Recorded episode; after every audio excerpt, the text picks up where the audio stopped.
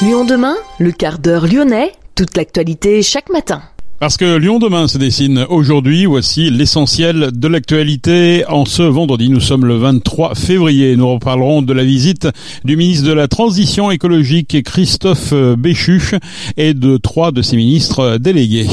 Les radars devant contrôler le respect de l'utilisation des voies de covoiturage sur les M6 et M7 de la métropole de Lyon sont en place. Ils attendent le feu vert maintenant de l'État. 9,7% des visiteurs du centre commercial de la Pardieu sont venus en voiture 2023. Ils étaient 26% en 2016. Un nouveau scénario pour le projet de voie lyonnaise 12 qui doit notamment traverser le 5e arrondissement. Le musée des sciences biologiques Dr Mérieux a rouvert ses portes. Visite dans ce quart d'heure lyonnais. Et puis les chiffres mitigés d'OL Group.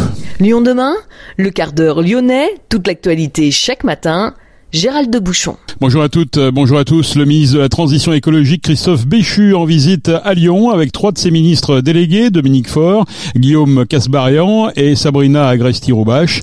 On vous en parlait dès hier. Ils ont visité hier la cité Taz de Vaux-en-Velin avant de se prêter au jeu des questions-réponses, cette fois-ci à la préfecture du Rhône.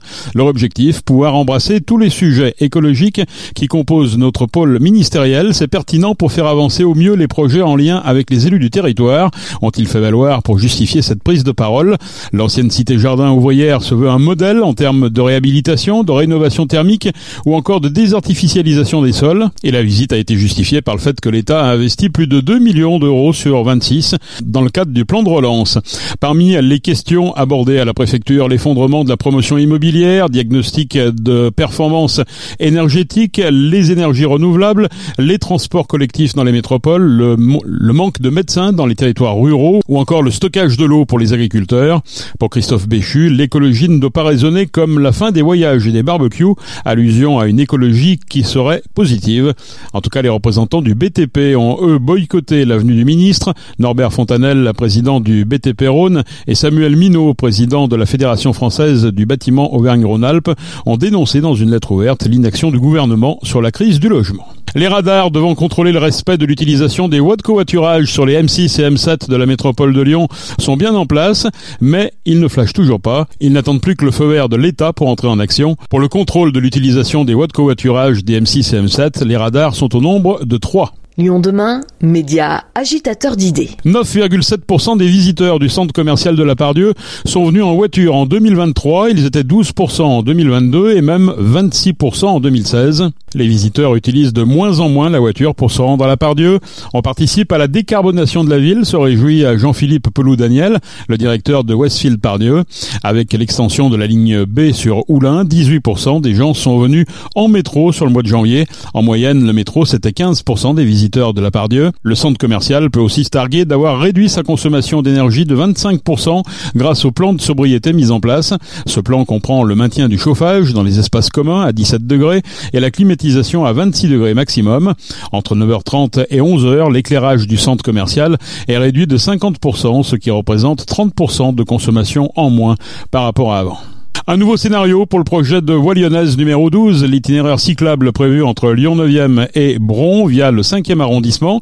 Après une levée de bouclier des riverains de la rue de Trion sur la partie du 5e, la métropole de Lyon a présenté un troisième scénario. La rue de Trion conserverait son double sens de circulation et deviendrait une vélo-rue. La montée du chemin neuf pourrait être totalement interdite aux voitures, sauf bien sûr aux ayants droit. L'objectif serait alors de limiter le trafic de transit sur la rue de Trion. Une expérimentation devrait démarrer après les nuits de.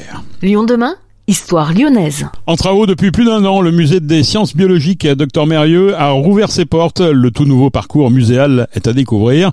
Il retrace l'évolution des sciences biologiques de l'Antiquité à nos jours, tout en mettant à disposition du matériel scientifique pour rendre la visite ludique. Notre journaliste Rachel Castan s'est rendue sur place. Le musée Mérieux à Marcy-l'Étoile rouvre ses portes.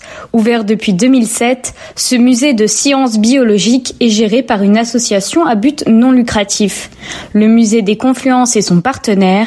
Il a prêté au musée Mérieux des objets, et notamment des animaux, pour constater la transmission des virus de l'animal à l'homme. La présidente du musée Anne de Chiffreville explique l'histoire de ce musée, anciennement blanchisserie. Alors le musée Mérieux, c'est d'abord le musée de sciences biologiques Docteur Mérieux, parce que c'est un musée qui s'intéresse à la microbiologie, à la lutte contre les maladies infectieuses, avec un prisme qui est effectivement euh, celui d'une famille d'entrepreneurs, les Mérieux, qui se sont intéressés à ce sujet et qui, ont, qui se sont engagés depuis quatre générations dans la lutte contre les maladies infectieuses. Et il est mis à disposition pour qui? Tous les publics. C'est un musée qui est vraiment ouvert à tous les publics, euh, le grand public, les gens qui peuvent connaître euh, aussi mieux la biologie, mais euh, des publics de famille, des, euh, des scolaires, puisqu'on a une partie très importante de scolaires et de jeunes publics, parce que nous considérons qu'il est très important de sensibiliser les jeunes publics qui seront les acteurs de santé publique de demain. Ce musée regroupe trois histoires, celle de la famille Mérieux, des sciences biologiques et de Marcy l'Étoile. Alain Mérieux, industriel de la biologie et fondateur du musée Mérieux, souhaite que ce petit musée, comme il aime le surnommer, transmette un message d'espérance et non de critique envers les sciences. C'est un musée qui m'est très cher personnellement parce que c'est l'histoire de la famille avec euh, ses réussites, ses drames comme on a tous dans les familles et puis quand même la, volonté de, toujours continuer à travailler dans la lutte contre les maladies infectieuses et puis motiver, je dirais, ceux qui nous entourent pour faire face à tous les défis qui sont nombreux de ces maladies infectieuses qui sont les maladies émergentes, vous l'avez vu avec l'Ebola, vous l'avez vu avec le Covid, et puis le, le problème très difficile de l'antibiorésistance, qui est un problème majeur aujourd'hui et qui demande également une approche commune aux deux médecines humaines et animales. Il est important aujourd'hui que les nouvelles générations connaissent euh, ce, problème, ce phénomène des maladies infectieuses, connaissent le problème, je dirais, de l'infectiologie qui est transmise de l'animal souvent à l'homme. 70% des infections sont d'origine animale. Et puis également qui gardent l'espoir parce qu'on se rend compte que on a de nouvelles pathologies, on a de nouveaux défis à relever, mais la science est là. La science est là, on l'a montré en diagnostic avec la biologie moléculaire qui permet en moins d'un quart d'heure maintenant de déceler quel germe et quel traitement. Ça c'est fondamental, ça permet aux médecins sur place d'attendre pour appliquer le, bon traitement. Et puis la vaccination, on l'a tous vécu, moi j'ai vécu personnellement intensément la révolution de l'ARN messager. Comme je vous l'ai dit, c'était Stéphane qui a travaillé 8 ans avec moi, qui a créé Moderna, donc on est resté très proche de lui, et ça a bouleversé le monde. Le nouveau parcours du musée en fait un outil pédagogique important. Le projet a duré plus d'un an et demi et a été mené avec une équipe de conception. Ce nouveau parcours chronothématique s'inscrit dans l'ADN du musée. Marion Lyonnais, scénographe, nous détaille les nouveautés de ce parcours. En fait, c'est d'essayer de rendre le plus visuel possible des connaissances un petit peu complexes. Comment s'est mis en place ce nouveau parcours muséal? Il s'est mis en place déjà par rapport à l'écriture d'un récit et d'une scénarisation qui commence à l'Antiquité et qui finit aujourd'hui. Et qu'est-ce qu'on peut y retrouver? On peut y retrouver en fait euh, ben, les grandes maladies, les grandes épidémies, euh, par des portraits euh, de société à travers des visions théâtralisées. On peut y retrouver des représentations des premiers microbes par des dessins au début, puis des photos. On peut y retrouver en fil conducteur aussi toute la médecine animale et des animaux. On peut y retrouver des instruments de médecine, on peut y retrouver des outils, on peut y retrouver des témoignages, on peut y retrouver des des films, des actions humaines. La microbiologie reste un domaine complexe mais abordable grâce aux moyens pédagogiques mis en place tout au long du parcours muséal. La totalité du musée est adaptée aux francophones et anglophones. Il est ouvert le mercredi, jeudi, vendredi et dimanche au 309 avenue Jean Colomb au prix de 6 euros ou 3 euros pour les tarifs réduits. Merci Rachel. OL Group a publié ses comptes du premier semestre de l'exercice 2023-2024. Les produits des activités du club sont en hausse de 37 millions, plus 28%. L'OL souligne que deux records de revenus liés au trading de joueurs et à l'activité grands événements ont été battus. Concernant les produits de cession des joueurs, le total s'élève à 94,4 millions d'euros une hausse de 117%.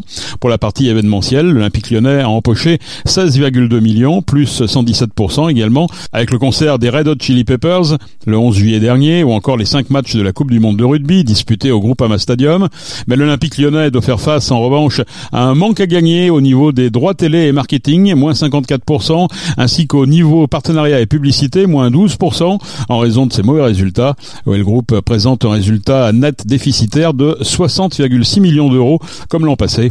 Parmi les perspectives de redressement, l'Olympique lyonnais mise sur la session en cours d'OL Règne ou de la LDLC Arena. Enfin, plus de 26 000 supporters attendus à Lyon pour le match des Bleus face à l'Allemagne. C'est ce soir au Groupama Stadium. C'est la demi-finale de Ligue des Nations de football féminin. Merci d'avoir suivi ce quart d'heure lyonnais. On se retrouve naturellement lundi pour une prochaine édition. Je vous souhaite en attendant de passer un excellent week-end.